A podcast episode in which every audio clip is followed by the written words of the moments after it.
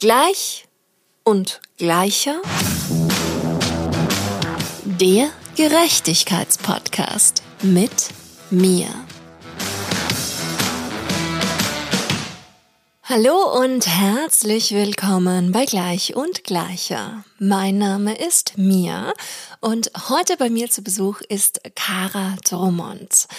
Kara ist Tierrechtsaktivistin und als solche auf Instagram, YouTube und TikTok unterwegs. Wir sprechen über ihre Form des Tierschutzaktivismus und wie sie ihrem Aktivismus Ausdruck verleiht. Es geht um die vegane Community und was sie am Teilzeit-Veganismus stört. Natürlich geht es auch um ihr Startup, die Herbiebox, die aktuell über eine Crowdfunding-Kampagne unterstützt werden kann. Und Kara berichtet darüber, wie es sich anfühlt, Teil der Berliner Startup-Community zu sein und was sie alles noch so im Leben erreichen will. Nun wünsche ich euch die allerbeste Unterhaltung bei diesem absoluten Herzensgespräch. Hallo und herzlich willkommen, liebe Kara. Schön, dass du da bist. Danke, dass ich hier sein darf. Ja, sehr gerne, sehr gerne. Ich freue mich wirklich sehr. Und vor allen Dingen freue ich mich deswegen so, weil ich dein Profil so super finde. Du bist Tierschutzaktivistin. Also das bist du natürlich und noch viel mehr. Aber dieser Tierschutzaktivismus, das ist so ein Bereich, der mich persönlich extrem fasziniert und ich bewundere alle Menschen, die sich dafür stark machen. Wie ist es bei dir dazu gekommen? Ja, das ist ein langer Weg, würde ich sagen. Ähm, ich bin vegan seit siebeneinhalb Jahren ungefähr und am Anfang habe ich es aber nur so für mich gemacht und ja, habe einfach vegan gegessen und das sehr genossen und natürlich auch mit Leuten drüber geredet. Und gerade am Anfang hatte ich so ein bisschen dieses, ich muss jetzt alle vegan kriegen. Alle Menschen, die ich kenne. Es hat aber so nicht so richtig geklappt, wie ich mir das vorgestellt hatte. Es war nicht so einfach. Und dann habe ich es erstmal wieder aufgegeben, weil ich keine Lust auf die Diskussion hatte.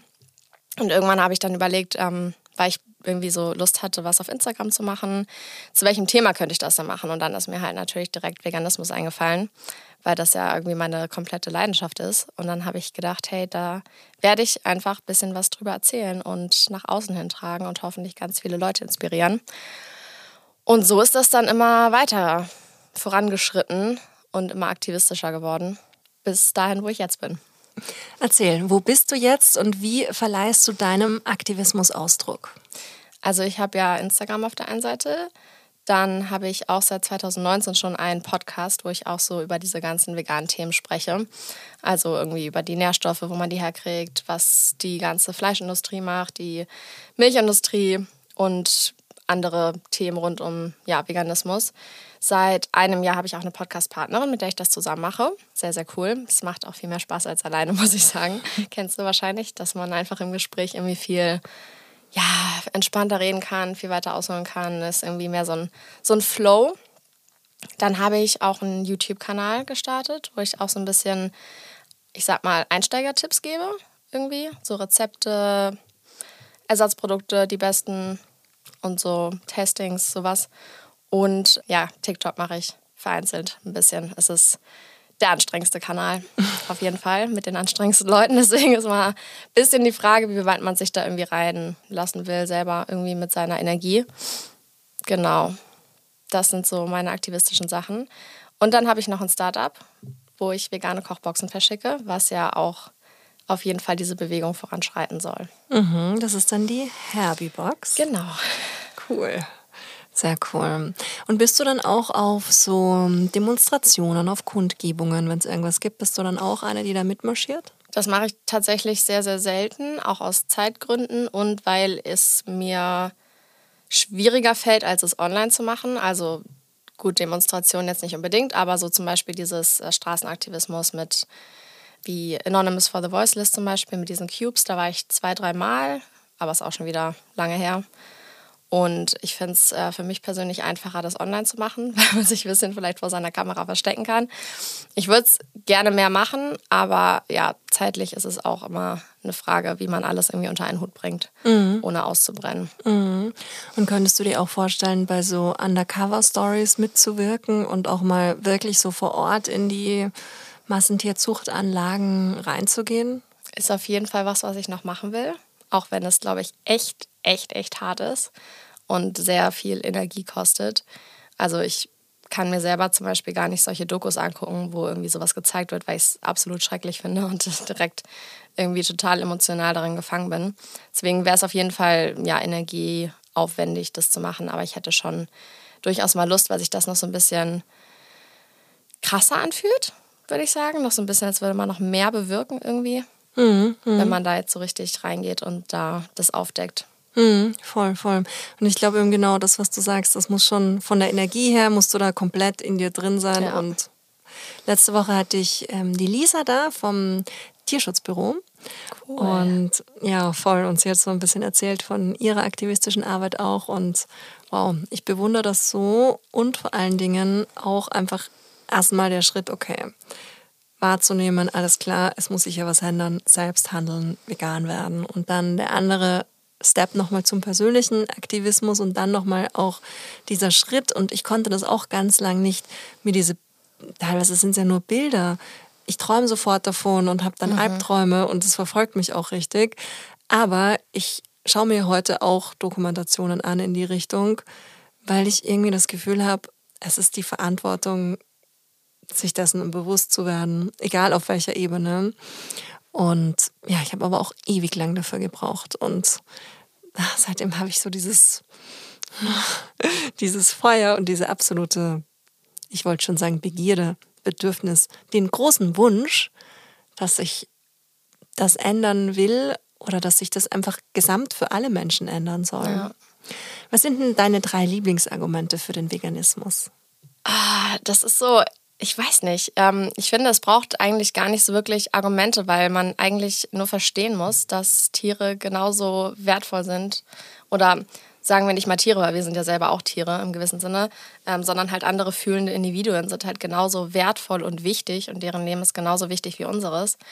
Und es gibt halt keinen relevanten Unterschied zwischen uns und einem Schwein, der bedeutet, dass wir das Schwein töten dürfen und halt uns nicht. Und ich glaube, wenn man das halt so einmal verstanden hat, dann braucht man gar keine Argumente, die einen irgendwie überzeugen, vegan zu werden, weil das halt so logisch ist und so empathisch ist und irgendwie einfach so die einzig richtige oder die einzig ethische, ethisch korrekte Lebensweise irgendwie, da halt andere für ein Individuum nicht zu, nicht zu töten und nicht auszubeuten. Mhm, mhm. Ist voll gut, dass du das jetzt sagst. Ich habe nämlich heute in der Früh, ich mache im Radio auch immer noch so eine Morningshow und da Ach, spielt Tierschutz und Tierrechtsaktivismus natürlich auch in jeder Sendung eine wichtige Rolle. Cool. Und da habe ich dann eine Headline, ich mache immer so Pressespiegel und da war eine Headline, hm, es geht gar nicht jetzt ums Thema, aber es ging irgendwie darum, dass Geflüchtete in menschenunwürdigen Bedingungen untergebracht werden. Das wurde da in dem Artikel mhm. behauptet. Und dann habe ich so lange über diesen Begriff menschenunwürdige Bedingungen untergebracht, nachgedacht und dass das eine Headline ist und dass ich sehr diese Headlines vermisse, dass Tiere in tierunwürdigen Bedingungen untergebracht werden und ja. zwar halt einfach mal fucking 97 Prozent von allen Nutztieren, die wir hier in Deutschland halten. Und ja, stell dir vor, es würden 97 Prozent aller BerlinerInnen in menschenunwürdigen. Das ging halt nicht. Nee, und so ist es halt, ach, ja, ich finde auch, es ist so ein, ein unverständliches Ding, wenn man das einmal begriffen hat. Total. Aber ich will auch in dem Podcast, weil ich weiß, dass nicht alle Menschen, die den Podcast hören, vegan sind und ich will auch nicht alle verschrecken, die sich jetzt denken, okay, jetzt kommen nur noch die krassen Aktivistinnen zu mir in dem Podcast. Nein, keine Sorge, das ist nicht der Fall. Aber es ist halt einfach wichtig, eben ohne Menschen dafür zu verurteilen. Weil, und ich glaube, das ist auch immer so ein ganz, ganz wichtiger Schritt, dieses gegenseitige Verständnis. Ich glaube, das ist auch Schlüssel dafür, dass wir viele Menschen davon überzeugt bekommen, sich doch noch für eine rein pflanzliche Lebensweise zu entscheiden, oder? Wie siehst du das? Ich finde es immer ganz spannend, Fragen zu stellen, wenn man jetzt im Gespräch mit Menschen ist, weil ganz oft weckt das selber so diesen Anreiz, darüber nachzudenken und dann verstehen die Menschen viel, viel schneller, dass äh, das eigentlich halt gar nicht so viel Sinn ergibt und dass es eben keinen relevanten Unterschied zwischen uns und einem Schwein gibt beispielsweise. Oder dass ähm, sie eigentlich auch nicht dafür sind, Tiere auszubeuten und zu töten. Und ich glaube, wenn man halt diese Fragen stellt und die quasi selber die Menschen dazu bringt, darüber nachzudenken, dann bewirkt das super, super viel. Weil klar, ich kann rumlaufen und das immer alles erzählen, mache ich auch viel, aber im Endeffekt muss halt jeder das für sich verstehen und jeder für sich diese Entscheidung treffen, das nicht mehr unterstützen zu wollen. Und ich mhm. finde, immer durch Fragen kann man da sehr viel bewirken. Mhm, total. Und vor allem auch, glaube ich, durch ehrliche Antworten. Ja. Weil das ist ja auch nochmal so ein Ding, dass oft dann Studien ergeben, dass sich so und so viele Menschen rein bio ernähren. Wenn du dir dann aber die Zahlen anschaust, kommt halt eine irrsinnig große Diskrepanz zustande. Ja. Und ja, ich bin auch ein Mensch, ich gehe zu, hm, sagen wir, 98 Prozent ausschließlich im regionalen Biomarkt einkaufen. Manchmal, der Kleine, der isst so gerne einen veganen Spinat, den es ausgerechnet nur in dem Piep, Piep, Piep Supermarkt gibt, der leider nicht bio ist, aber das ist der einzige Cremespinat, den er mag. So, deswegen gehen wir dahin das, das mal kurz richtig zu stellen, aber sonst eben, nur in dem regionalen Biomarkt und versucht halt auch regional, saisonal, pipapo das Ganze zu machen. Und dann hatte ich gestern auch so einen Moment beim Einkaufen, wo ich mir dachte, ich fühle mich da total wohl, weil das ist so ein süßer, kleiner, bunter Markt, wo es auf jeden Fall meistens auch mehr Mitarbeitende als einkaufende Personen gibt. So, du kannst immer fragen und das ist einfach schön und klar, es ist auch teurer, aber ähm, es ist ja mir das halt auf jeden Fall wert. Und dann habe ich mir gedacht, die Menschen, die auch dort sind, das sind ja dann auch die, die da einkaufen, die dann anscheinend das gleiche Wertekonstrukt haben. Und dann habe ich mir die mal bewusst angeschaut und alleine, egal jetzt, was sie für Produkte konsumieren, aber allein, dass das eben schon Bioprodukte sind, das hat so einen, hat die für mich gleich alle so sympathisch gemacht. Und ja, das war jetzt irgendwie so ein kleiner weirder Gedankenexkurs. Ich kenne das, aber den Sympathiegedanken habe ich immer, wenn ich im, auch irgendwo einkaufe und dann hat die Person auf dem Band vor mir auch nur vegane Sachen liegen oder so. Dann bin ich immer so, du bist bestimmt cool. Ja, voll, voll. Das geht mir auch so. Ich analysiere ja. das auch immer, was haben die anderen in ihrem, ähm, in ihrem Einkaufswagen drin. Ich könnte aber niemals an der Kasse arbeiten.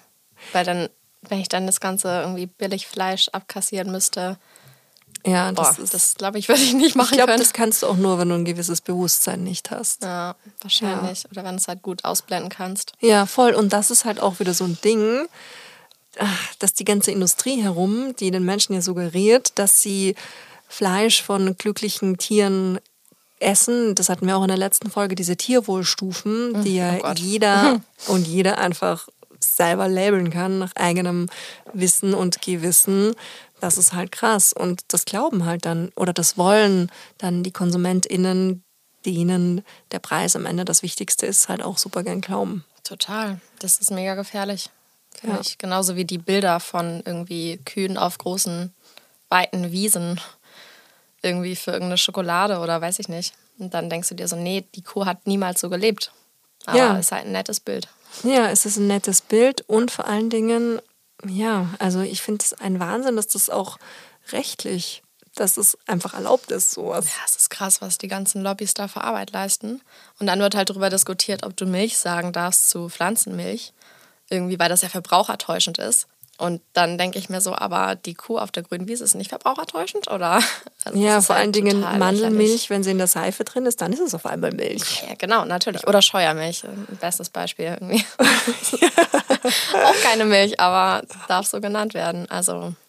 Ja, total. Das, ja, verstehe ich nicht. Hattest du da irgendwann so einen richtigen Moment, der dir dahingehend die Augen geöffnet hat, oder war es eher so ein längerer Prozess? Was würdest du sagen?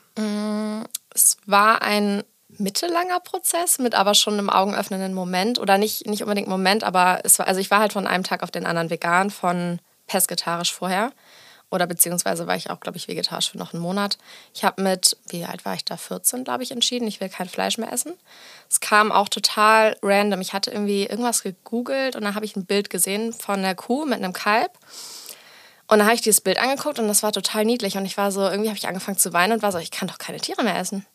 Weil das, sind, das ist das, was ich dann auf meinem Brot tue. Das geht gar nicht. Und dann habe ich halt aufgehört, Fleisch zu essen. Aber kein Fisch, was ich im Nachhinein gar nicht mehr verstehen kann, weil Fische sind genauso fühlende Individuen, die nicht sterben wollen.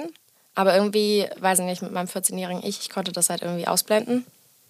Keine Ahnung. Ich habe mir auch nicht so richtig Gedanken drüber gemacht, weil dann hätte ich ja auch direkt verstanden, dass für Milch und Eier auch Tiere ausgebeutet werden. Ich weiß noch, dass ich das teilweise verdrängt habe.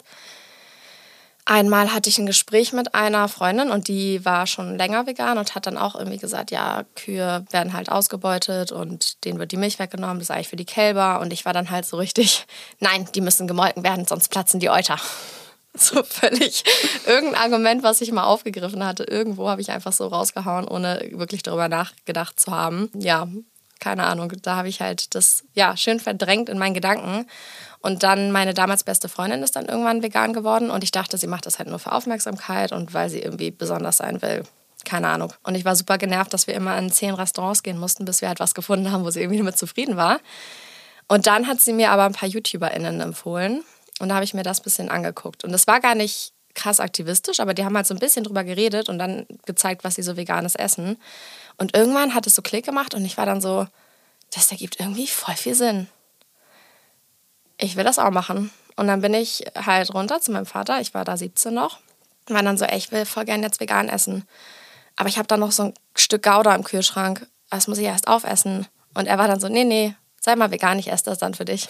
Das war so voll süß, weil er noch ein paar Wochen vorher gesagt hat, ich soll mich nicht vegan ernähren. Ich weiß nicht, wo dann sein, seine Entscheidung kam, das irgendwie doch zu ja, erlauben, in Anführungszeichen. Aber das war irgendwie total cool. Und dann haben wir ja ausgemacht, dass ich dann selber einkaufen gehe und einfach ein bisschen mehr Geld kriege, damit er da nicht so drauf achten muss. Aber das hat gut geklappt. Cool, cool, auch super cool von deinem Papa. Ja. Denkst du, dass Kinder zum Veganismus erzogen werden können? Mm, ich weiß nicht, ob erzogen das richtige Wort dafür ist, aber ich glaube auf jeden Fall, dass es einen großen Einfluss hat, wie die Eltern das vermitteln. Weil ich habe nie irgendwas in die Richtung mitbekommen von zu Hause. Ich war halt die erste Person, die sich vegan ernährt hat. Und es hat nie eine Rolle gespielt, wo das Fleisch herkommt, was das genau ist. Wir haben da nie drüber gesprochen. Dabei finde ich das total wichtig, schon Kindern, natürlich jetzt nicht vielleicht mit den krassesten Bildern, aber schon Kindern zu vermitteln, was ist, was ist das eigentlich, was ich da als Bärchenwurst auf mein Brot lege? Woher kommt das ursprünglich? Weil ich glaube, Kinder sind eigentlich viel empathischer als die meisten Erwachsenen. Kinder würden nicht sagen, irgendwie, cool, da ist ein, äh, eine Kuh, lass die essen. Sondern Kinder wären so, nein, das ist mein Freund, das will ich nicht essen. Und ich glaube, dadurch, dass wir das halt nicht kommunizieren, verliert das so ein bisschen. Also dann geht diese Empathie so verloren. Und deswegen glaube ich, wenn man Kindern schon von klein auf irgendwie das erzählt und erklärt, wo das herkommt und dass wir eigentlich keine Tiere ausbeuten sollten und wollen, dann kann das auf jeden Fall schon einen Einfluss darauf haben, dass sie sich dann auch später weiterhin vegan ernähren. Mhm. Ja, ich glaube auch, dass es auf jeden Fall möglich ist grundsätzlich. Also ich versuche das ja auch bei meinen eigenen Kindern.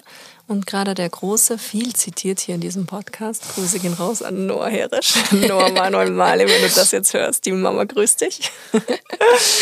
ja, ist nämlich immer ganz stolz und hört sich auch jede Folge an, deswegen. Ach, wie süß. Und er, der Noah, der ist nämlich wirklich auch jetzt mit seinen knapp sechs Jahren schon ein überzeugter Veganer. Und wir waren erst gestern im besagten Supermarkt und mhm. da habe ich mich total gefreut, weil ich jetzt seit neuestem da auch in der Süßwarenabteilung ganz groß alles, was vegan ist, grün labeln. Und also wo an dem Preisschild dann eben so ein großes Veganzeichen ist, sodass du sofort auch siehst, wo cool. du zugreifen kannst. Das ist so ein Life-Changer ähm, Supermarktketten da draußen, bitte macht das öfters. Und er hat sich auch so gefreut, weil sonst ist es halt immer so, okay, jetzt haben sie ja gerade beschlossen, dass das vegetarisch und vegan Label, dass das andere Farben kriegt. Das finde ich auch mega sinnvoll. Weil ganz ehrlich, uns ist es auch schon oft passiert, ja. dass wir dann zu Hause festgestellt haben, mh, mm, aus Versehen was Vegetarisches gekauft. Okay, wem schenke ich das jetzt? Hatte ich auch schon, ja. Und halt so, das einfach klar zu machen, du bist viel schneller und dir eröffnen sich ja dann auch ganz schnell mehr Produkte, die du eh kategorisch ausgeschlossen hast, weil du gelernt hast, okay, alles klar, die und die Art von Keks ist ja eh immer mit Ei oder mhm. mit Vollmilchpulver oder was auch immer da noch dazu gemischt ist. Und ja, er hat sich total gefreut. Und dann haben wir halt immer wieder das Ding, dass ich ihm grundsätzlich nicht verbiete, tierische Produkte zu essen. Ich sage ihm einfach nur, was das ist. Ja. Und das sage ich ihm schon relativ deutlich. Gerade so, wenn es um Gummibärchen mit Gelatine geht. Mhm. Und weil ich, ich sehe mich da in meiner Verantwortung, ich will mein Kind nicht anlügen. Voll, ja. Und wenn 100%. er das sieht, also gut, Bilder habe ich ihm jetzt noch nicht gezeigt, das hat bisher gereicht, ihm das zu beschreiben. Aber wenn er dann sagt, okay, alles klar, ich kann das mit meinem Gewissen vereinbaren, geil, gib her die Schweinegelatine, sage ich, alles gut, go for it. Aber ich werde alles tun, um diesen Punkt zu verhindern. Ja. Und dass es halt immer aus seiner eigenen Überzeugung herauskommt. Und ich glaube, dann hast du auch eine Chance, dass das wirklich was ist, was was einfach dein, dein, deine Lebenseinstellung wird. Weil es ist, geht ja viel weiter. Das ist ja bei dir sicher auch so, dass es nicht nur das vegane Essen ist, sondern das ganze vegane Leben. Ich war jetzt erst zu Silvester total schockiert drüber, wie viele alkoholfreie Sektsorten nicht vegan sind. Und ich habe mir gedacht, okay, alles klar, ist vielleicht nur nicht vegan gelabelt und dann auf die VeganerInnenfreundlichkeit hingegoogelt bin ich erstmal wieder aus allen Wolken gefallen und habe gleich wieder so ein paar große Brands für mich kategorisch ausgeschlossen. Das ist echt krass. Gell? Das irgendwie. Aber in Also- so, so, so, so vielen Produkten, also diese Liste, die könnten wir jetzt unendlich lang fortsetzen von Produkten, wo du es halt wirklich nicht denkst und wo du dir gedacht hast, okay, das vegan Logo auf diesem Produkt hat da nichts zu suchen, weil die sind sowieso vegan. Nein. Das ist halt so schwierig, weil man das auch nicht direkt weiß. Steht ja nicht drauf. Das wurde mit, weiß ich nicht, Gelatine gefiltert oder was auch immer das jetzt der nicht vegane Punkt ist. Steht ja grundsätzlich eigentlich nicht auf der Verpackung drauf. Wobei, in Australien, da gibt es ja diesen Goon, diesen Boxenwein, also in so, einer, in so einem Kanister. Und da stand tatsächlich irgendwann mal drauf, aus, enthält Fisch, Eier, keine Ahnung, so richtig ekelhaft. Einfach vorne auf der Verpackung drauf in klein. War sehr transparent, aber auch irgendwie eklig. Ich habe, glaube ich, einen veganen Huhn gefunden, sogar in Australien. Aber auf jeden Fall, grundsätzlich steht das da ja nicht drauf und dann weißt du das halt auch nicht. Und ich glaube, das hat bei mir auch voll lang gedauert, bis ich das irgendwie gecheckt habe, dass voll viele von den Produkten, wo ich dachte, die sind natürlich vegan, sind halt nicht vegan. Genau, genau. Oder teilweise sind sie auch natürlich nicht einmal vegetarisch, wie Ja. zum Beispiel Parmesan oder so. Stimmt, das wusste ich auch erst, als ich vegan geworden bin, tatsächlich. Ja, ja, voll. Das sind so ganz viele Sachen. Ja. Und ja, aber ich glaube, das Ding ist halt auch, dass du da reinwachst. Und wenn Voll. das Wichtige ist, sich einfach auf den Weg dorthin zu begeben. Und ich zitiere auch sehr gerne Jens Tuida von ProVeg, der war hier auch schon zu Gast. Und der meinte so, wir brauchen nicht 99 Prozent dogmatische VeganerInnen, sondern es reicht völlig, wenn die meisten Menschen einfach beginnen, sich in die Richtung zu bewegen und überwiegend vegan leben und hin und wieder mal eine kleine Ausnahme zu machen und sei es dann vielleicht in Zukunft mit zellbasierten Produkten, ist völlig okay. Hauptsache so die Richtung stimmt. Wie siehst du das? Also grundsätzlich stimme ich auf jeden Fall zu. Es wäre, also auch wenn ich natürlich gerne hätte, dass die ganze Welt vegan ist, logischerweise. Natürlich ist es sinnvoller, wenn sich 80 Prozent pflanzlich ernähren, mit, keine Ahnung, 10 Prozent, wo sie nicht pflanzlich essen, als wenn halt ein paar Leute komplett vegan sind. Aber ich finde gleichzeitig auch, muss man irgendwie aufpassen, dass es nicht in dieses Teilzeit vegan ist okay reinrutscht. Das habe ich mal irgendwo als Werbung gesehen von, ich weiß gar nicht, irgendwas, was gar nicht mit vegan zu tun hatte. Die hatten so, ja, wir mögen Teilzeit-Veganer, irgend so eine Kampagne. Was ich schwierig finde, weil es gleichzeitig bedeutet, dass irgendwie, ja, halb ist okay, aber muss halt nicht komplett tierleidfrei sein. Und das ist so ein bisschen was von wegen, ja, wenn ich einmal die Woche meinen Hund trete, ist okay. Ist halt eine Ausnahme, die ich mache. Und deswegen finde ich immer so diesen Begriff vegan, der kennt eigentlich keine Ausnahmen, weil wenn du tierleidfrei essen willst oder soweit es halt geht, das ist ja die Definition von vegan, dann ähm, willst du ja das nicht manchmal nicht machen, weil das ist ja deine Überzeugung, dass du es halt komplett nicht tust. Und klar, du kannst sagen, ich bin 90% pflanzlich, aber ich finde, vegan ist immer so eine Null- oder Eins-Situation. Und ich habe mal was ganz Gutes gelesen. Ich finde, das es beschreibt es ganz gut. So, ja, vegan heißt, soweit möglich und nicht soweit du Bock hast. Und das finde ich ist so ein Leitspruch, an dem man sich irgendwie halten kann. Was natürlich immer noch heißt, dass wenn sich halt super viele Leute hauptsächlich pflanzlich ernähren, ist das ganz toll und hilft uns mega weiter, gerade was Umwelt und sowas angeht. Aber ich finde immer, diese Definition von bisschen vegan ist so, ja, schwierig. Ich sag dann lieber bisschen pflanzlich. Weil halt, ja, vegan eigentlich bedeutet, dass du komplett, soweit halt möglich, du darauf verzichtest, Tiere auszubeuten oder es zu unterstützen. Voll, ich finde, man muss auch immer differenzieren zwischen vegan ernähren und vegan leben. Ich finde, vegan ernähren, also wenn man jetzt sagt, man ernährt sich vegan, aber kauft Wolle und Leder und sowas, dann ja, würde ich es auch gar nicht als vegan definieren, sondern halt eben als pflanzliche Ernährungsweise.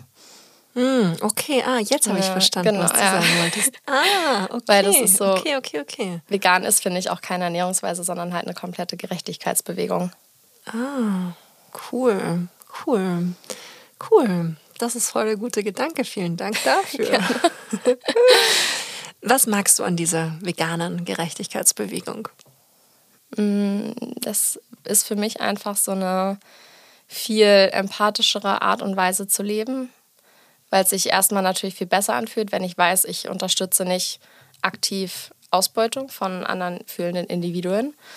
Und eben auch für mich jetzt der einzige Weg zu leben, weil ich könnte jetzt nicht irgendwo hingehen und dann wieder Fleisch bestellen, weil das einfach überhaupt gar nicht mehr mit, mit meinen äh, Werten vereinbar ist. Also das widerstrebt mir komplett und könnte ich halt niemals machen.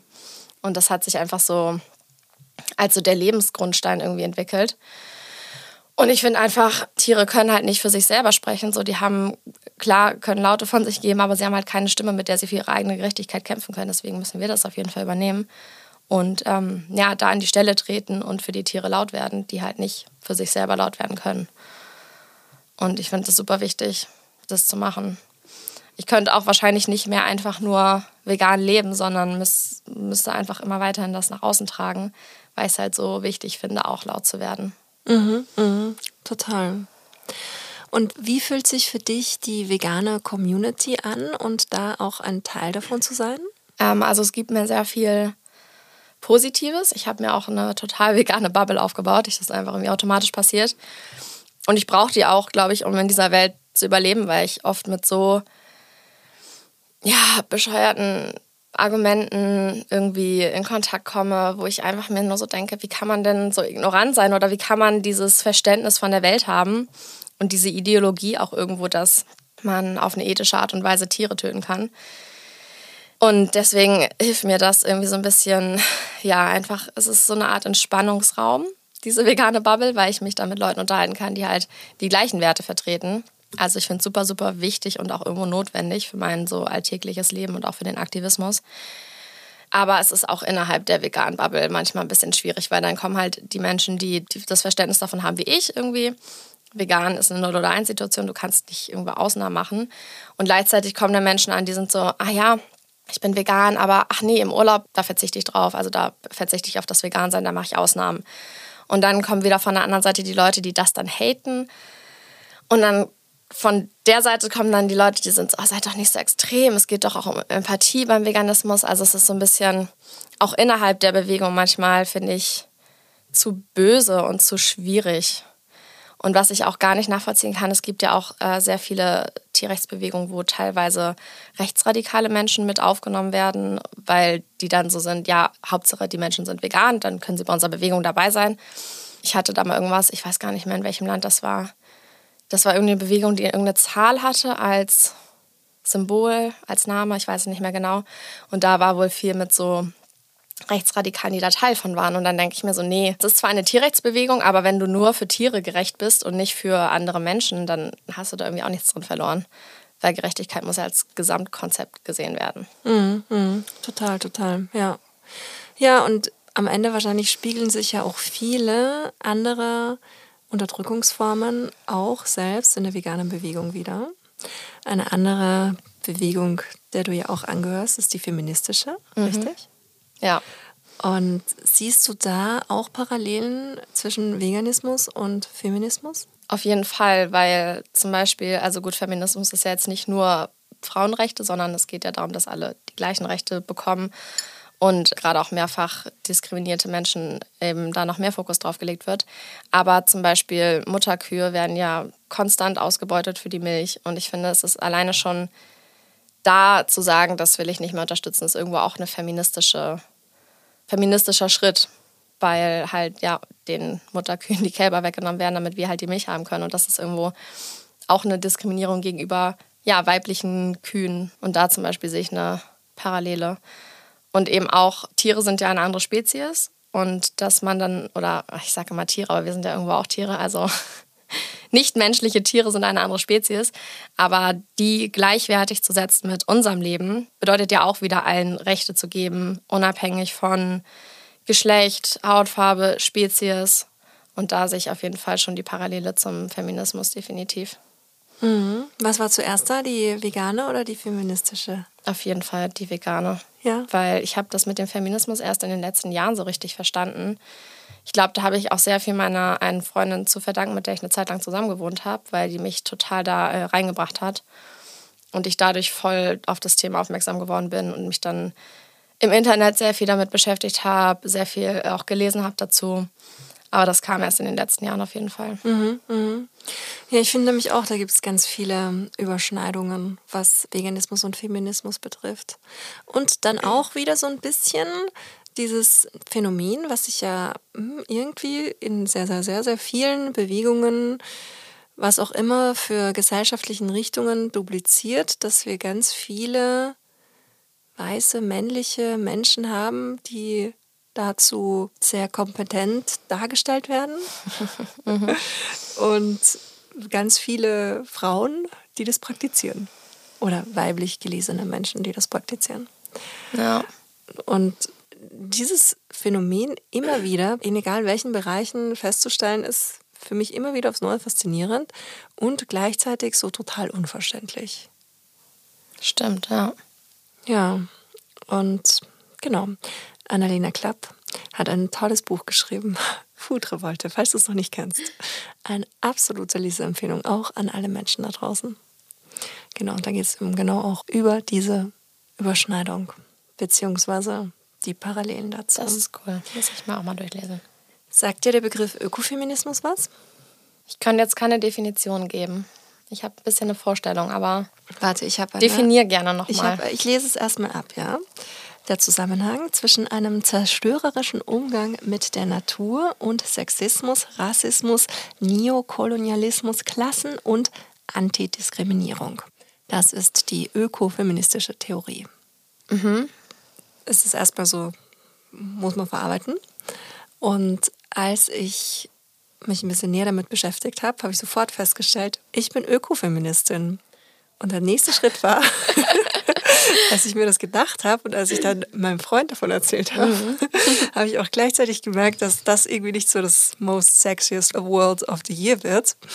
Und gleich schon wieder so viel, so viele, so viel, so eine Anti-Haltung provoziert, allein indem du es aussprichst. Ja. Was ich halt mega schade finde, weil da so viel also für mich da so viel Wahrheit drin steckt und auch einfach die ganze vegane Bewegung super gut damit connected.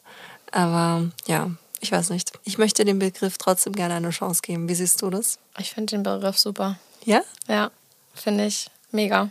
Also auch, also wenn man Öko hört, dann denkt man irgendwie, glaube ich, gleich an solche, weiß ich nicht, Hippies, die im Wald leben und sich nur von irgendwie eigen angebauten Sachen ernähren. Aber ich finde immer gerade sowas, was nicht so viel Anklang in der Gesellschaft findet, das mag ich besonders. gerade so von den Begrifflichkeiten her. Es gibt ja auch sehr oft dieses, dass man direkt so vegane, feministische, antirassistische Menschen als linksgrün versifft bezeichnet. Aber ich habe das für mich als großes Kompliment angenommen, da nämlich genau das rüberkommt, was ich auch rüberbringen will. Also ich finde das super, wenn das jemand schreibt. Das äh, Ziel erreicht. Sehr gut, sehr gut. Ach schön, das klingt gut. Ich habe schon so, ich glaube, ich habe schon so Muskelkater in meinen Wangen. Das passiert so schnell, ja. ne, wenn man so Podcasts aufnimmt. Ja, voll. Ich habe manchmal auch so eine richtige Kieferstarre danach. Ja, voll, voll. Also ich glaube, also für mich ist auf jeden Fall der Vibe ganz toll. Finde ich, find ich super. Ich cool. Aber ich möchte gerne noch ein bisschen was von dir erfahren. Was war denn so dein konkreter Weg, dein Werdegang? Wo würdest du sagen, stehst du gerade bei dir im Leben? Boah, das ist eine gute Frage. Ich würde eigentlich fast sagen, noch am Anfang. Ich meine, ich bin jetzt auch noch nicht so alt. Ich habe noch sehr viel vor mir. Und ich habe auch noch super viele Dinge, die ich irgendwie erleben will und erreichen will. Also ja, ich habe zwar schon auch sehr viel schon erlebt, aber da geht auf jeden Fall noch mehr. Und ja, gerade aus aktivistischer Sicht möchte ich natürlich noch viel, viel mehr Menschen dazu inspirieren, vegan zu werden. Und was ich vorhin schon meinte, auf jeden Fall noch mehr aktivistische Sachen machen, Straßenaktivismus oder eben solche Undercover-Aufdeckungen und sowas. Aber jetzt gerade ist der Fokus schon sehr auch bei meinem Startup, weil das natürlich sehr viel Zeit bedeutet, sehr viel Aufwand. Und da möchte ich natürlich auch äh, mit erfolgreich werden das ist ein ganz großes Ziel auch für dieses Jahr. habe ich viel vor, was das angeht. Und ich weiß nicht, wo es sich am Ende hin entwickelt alles. Aber ich verfolge halt immer dieses übergeordnete Ziel, eine vegane Welt zu kreieren. Auch wenn das sehr unrealistisch klingt und vielleicht auch überhaupt nicht möglich ist, weil immer 10% der Menschen irgendwie eine andere Richtung anstreben. Ich meine, das sind auch immer noch 10% locker rechtsradikal. Und das weiß ich nicht, ob das jemals sich ändern wird, wenn nicht die Menschen sich irgendwie von Grund auf ändern. Ich weiß nicht, ob das realistisch ist, aber ich finde es immer gut, das so als Polarstern quasi zu haben. So eine Richtung, nach der man sich äh, irgendwie bewegt, wo man alle seine Ziele hin ausrichtet. Und egal wie, auf welche Weise ich jetzt diesem Ziel näher komme, das werde ich halt machen. So, es gibt ja super viele Möglichkeiten, Menschen zum Veganismus zu inspirieren. Ich habe jetzt zwei gefunden, einmal mit dem Aktivismus und halt mit der veganen Kochbox. Aber wer weiß, vielleicht kommt auch noch was anderes dazu. Mhm. Das äh, halte ich offen.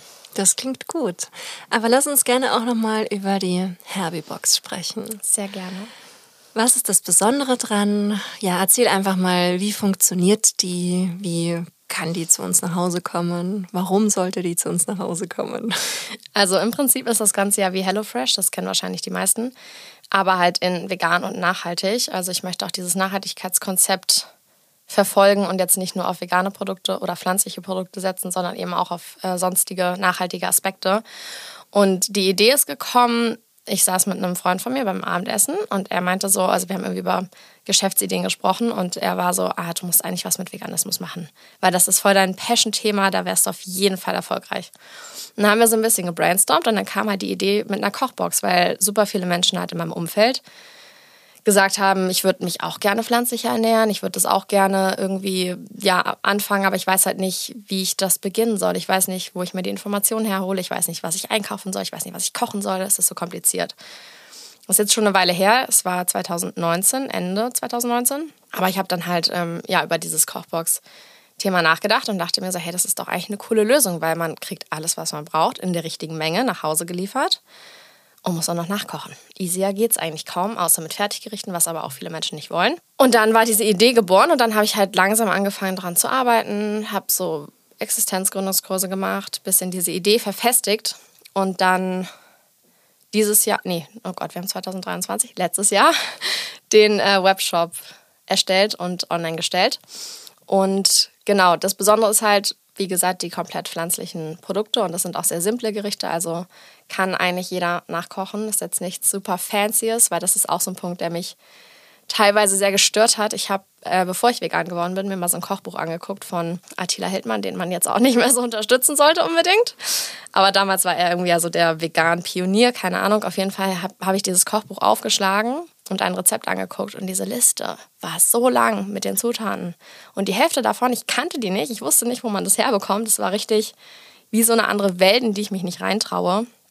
Und das will ich halt auf gar keinen Fall. Ich will, dass es sehr simple, mega leckere Gerichte sind, natürlich auch ausgewogen, dass man alle Nährstoffe bekommt, die man braucht und halt einfach wirklich so einen simplen Einstieg findet und versteht, dass sich vegan zu ernähren nicht kompliziert sein muss, sondern super einfach geht und super lecker schmeckt und halt auch nachhaltig ist. Mhm.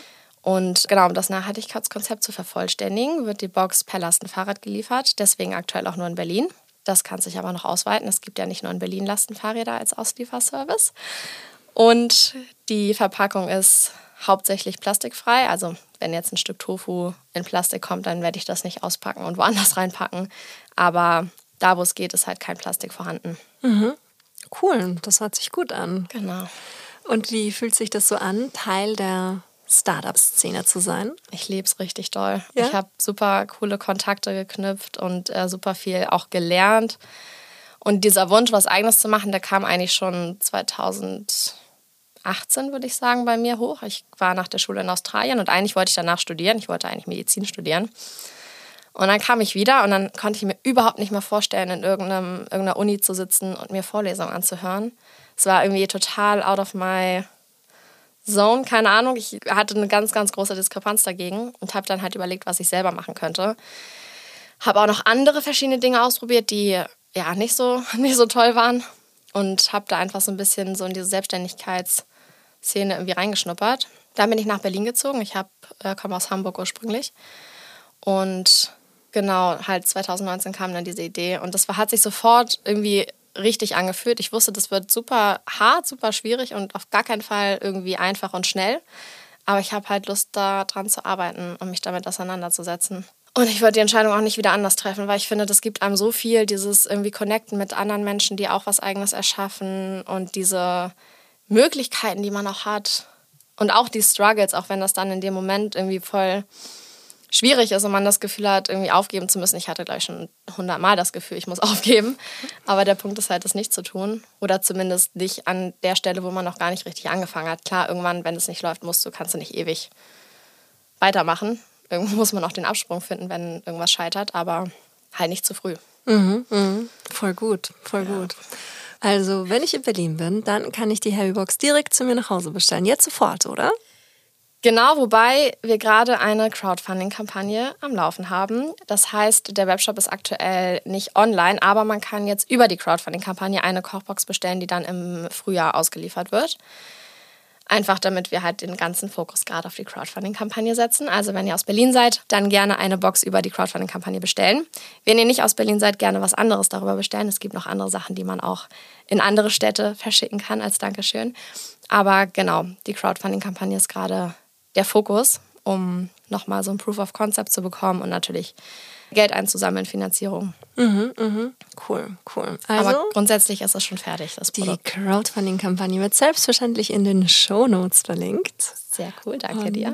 Ja, cool. Ja, schön. Das klingt ja sehr gut. Und ja, es ist auch sehr aufregend. Also Crowdfunding ist nichts für schwache Nerven, sage ich mal so. Wie lange geht die Kampagne noch insgesamt? Bis Mitte März. Okay. Zwei Monate insgesamt, cool. genau. Ich habe auch gelernt, was wichtig ist, dass man eben sich einen langen Zeitraum nimmt und nicht nur so zwei Wochen. Nee, zwei Wochen so, wäre ja. zu kurz. Es darf aber auch nicht zu lang sein, weil dann, ja, weiß ich nicht, wenn du ein halbes Jahr das laufen lässt, da ist dann nicht mehr dieses Momentum da, mhm. was man sich mhm. aufbauen kann. Ja. Also muss ja. man einen guten Zeitpunkt finden. Eine Freundin von mir, die hat auch eine Crowdfunding-Kampagne gestartet, ihre allererste. Das war damals, um ihr Album oder eine EP-Produktion zu finanzieren. Das hat sofort so. Cool. Ey, das hat so gut und so schnell funktioniert. Seitdem bin ich so. Ich habe auch ein sehr gutes Gefühl. Bei dir wird das sicher auch gut, gut, gut ja, funktionieren. Wir brauchen viele UnterstützerInnen. Ja, cool. Was mir auch grundsätzlich wichtig ist in dem Podcast. Es geht ja um Gerechtigkeit. Mhm. Und ich möchte gerne so ein gemeinsames Verständnis auch für Gerechtigkeit schaffen, weil das ja für die meisten Menschen auch was ganz Unterschiedliches bedeutet. Und du hast schon eine große Verbindung zwischen dem Veganismus und Gerechtigkeit hergestellt, was ich ja super schön fand. Aber gibt es noch was anderes, was du sagen kannst, was dir Gerechtigkeit bedeutet, beziehungsweise wie du sie definierst? Was ich ähm, super, super wichtig finde, ist, dass man immer den Menschen zuhört, die diskriminiert werden oder den Lebewesen, die diskriminiert werden, den Individuen. Bei Tieren kann man natürlich nicht direkt zuhören, aber ich denke, wenn man sich Bilder anguckt aus der Tierhaltung, dann wird ziemlich schnell klar, dass die Tiere das nicht so toll finden, was da mit ihnen passiert. Und jetzt auf Menschen bezogen finde ich es halt einfach wichtig, den diskriminierten Personen zuzuhören und nicht zu sagen, oh, stell dich nicht so an, ach komm, ist doch nicht so schlimm, sondern wenn du nicht in der Situation bist, dann weißt du nicht, wie es sich anfühlt. Und du weißt nicht, wie es sich anfühlt, irgendwie mit Rassismus konfrontiert zu werden. Du weißt nicht, wie es sich anfühlt, wenn du als Frau nachts durch eine Straße läufst und irgendein Mann geht hinter dir und du denkst, der verfolgt dich. So, du weißt halt als Mann nicht, wie sich das anfühlt und kannst es nicht nachempfinden und wirst du auch nie können, was ja an sich nicht schlimm ist. Aber wir brauchen halt die Fähigkeit, dann empathisch zu reagieren und versuchen uns in die andere Lage hineinzusetzen und einfach den Menschen zuzuhören. Das ist, glaube ich, super wichtig, weil ich das halt ja im Internet ganz oft sehe, dass dann halt eben sich nicht in die Lage reinversetzt wird und aus der eigenen Position ausgegangen wird. Und das ist halt, glaube ich, genau der Fehler. Wir müssen halt den Menschen zuhören, die diese Diskriminierung erleben. Voll gut, voll guter, voll guter Schritt. Stairway to Equality. Deine Steps zu mehr Gleichberechtigung. Es gibt noch eine Kategorie in diesem Podcast und ich glaube, das ist jetzt schon so fast ein bisschen, also ich will nicht sagen vorweggenommen, aber es ist die perfekte Überleitung zu unserem Stairway to Equality. Wow. Denn da geht es nämlich genau darum, dass ich gerne Menschen da draußen, Individuen, Lebewesen, ein Handwerkszeug mit auf den Weg geben möchte von Dingen, die alle selber machen können, aktiv und zwar sofort, wie wir diese Welt zu einem gerechteren Ort machen. Was wären denn deine konkreten Handlungsempfehlungen? Ja, also das, was ich eben schon gesagt habe, zuhören. Und dann eben auch zum Beispiel, wenn man jetzt online unterwegs ist auf Social Media, solchen Menschen auch folgen. Also schwarzen Menschen folgen, behinderten Menschen folgen, ähm, anderen mehrfach diskriminierten Menschen folgen, die dann halt auch darüber aufklären oder Menschen generell folgen, die über sowas aufklären und da Informationen verbreiten. Das hat mir persönlich super viel geholfen. So, ich will auch nicht sagen, dass ich perfekt darin bin. So, ich mache bestimmt auch Fehler und diskriminiere und ähm, ja, treffe falsche Entscheidungen, sage falsche Dinge. Aber es ist halt so ein Lernprozess irgendwie. Und ich glaube, man muss sich immer wieder reflektieren und auch seine Privilegien hinterfragen. Das wäre auch ein Tipp. Immer die eigenen Privilegien hinterfragen. Das musste ich auch erst lernen. Und überhaupt feststellen, dass ich welche habe. Und ich habe sehr, sehr viele. Und ich glaube, wenn man das immer reflektiert und sich bewusst macht, dann ist man auf jeden Fall schon sehr gut dabei. Und eine Sache, die man natürlich auch sofort umsetzen kann, ist vegan zu werden. Weil ich finde, klar, man kann auch mit kleinen Schritten dahin gehen, das ist auf jeden Fall auch ein Weg. Aber generell kannst du auch jetzt die Entscheidung treffen. Ich glaube, jeder Mensch kann das. Also sofern man sich aussuchen kann, was man essen will. Das ist natürlich immer die Grundvoraussetzung. Das kann natürlich auch nicht jeder Mensch. Das ist auch ein Privileg, sich äh, das aussuchen zu können. Aber wenn man dieses Privileg hat, dann kann man auf jeden Fall auch die Entscheidung treffen. Und es mhm. ist im Endeffekt nur eine Entscheidung. Mhm, voll, voll. Bei mir war es damals dieser eine Satz. Eine Freundin hat zu mir gesagt, so, mir, wenn ich eine Kuh wäre, ich würde lieber für mein Fleisch getötet werden, als ein Leben lang für meine Milch ausgebeutet mhm. werden. Und ja. das war dieser eine Satz, wo ich mir dann gedacht habe, okay, krass. Alles klar, that's it. Und deswegen, ich zitiere das sehr gern hier. Die Menschen, die den Podcast schon länger hören, die könnten das vielleicht schon gehört haben. Aber ich finde, das ist ich habe die Hoffnung, dass das vielleicht auch so etwas ähnliches bei ganz vielen Menschen bewirkt. Und was du auch gesagt hast, die Diversifikation des Feeds. Ich finde, das ist auch so ein einfaches und wichtiges Tool, weil in dem Social Media Feed kannst du dir ja wirklich so nochmal eine eigene Welt bauen. Ja. Und da bewusst Wert drauf zu legen und über die Hashtags geht das ja wirklich ganz einfach. Oder wenn es dir zu mühsam ist und der Algorithmus schon über dein Profil so viel gelernt hat, dann mach dir einfach ein neues. Stimmt. Und ich habe relativ viele, auch so Fake-Profile, um andere zu pushen. Hatte ich eine Zeit lang sehr aktiv. Deswegen, und da ist mir das eben aufgefallen, weil da habe ich dann auch so versucht, eben spezifisch mir einfach andere Timelines zusammenzubauen, dass ich dann in dem einen wirklich nur die feministischen Musikbewegungen drauf mhm. habe und in dem nächsten wieder nur die Tierschutzdinger und so. Und das funktioniert sehr, sehr gut. Der Algorithmus lernt da schnell und oh ja, der lernt ja. sehr, sehr schnell. Und das kannst du halt auch nutzen. Ich finde ja. auch hier Bewusstsein ist irrsinnig wichtig sich dessen bewusst zu sein, aber auf der anderen Seite das dann halt auch so gut es geht für sich zu nutzen und dann deine wertvollen Tipps damit auch gut umzusetzen. Ja, das ist eh, finde ich, sinnvoll, einfach mal auszumisten, wem man auch folgt, was einem vielleicht nichts bringt, sondern nur negative Energie gibt. Ja, so, das ja. kann ja auch sein. Ja, total, total, total. Hm. Kara, ich habe noch eine, eine Frage an dich. Was möchtest du gern erreichen? Im Leben? Ja. Hm, das ist also viel. Um es jetzt halt auf eine Sache runterzubrechen, wäre wahrscheinlich schon, dass ich die Mission habe, so vielen Menschen wie möglich einen einfachen Weg in eine vegane Lebensweise zu bieten. Sei es eben durch ein Startup, was vegane Kochboxen verschickt oder durch Aktivismus, der Menschen aufklärt oder weiß ich nicht, vielleicht mache ich ja irgendwann, bringe ich nochmal ein Buch raus oder keine Ahnung, was kommt, aber auf jeden Fall, dass immer diese Mission da ist, den Menschen eine ja, gerechte Lebensweise aufzuzeigen und ihnen dabei zu helfen, diese anzunehmen. Cool, schön. Wie können wir dich dabei maximal gut unterstützen? Folgt mir gerne auf allen Kanälen.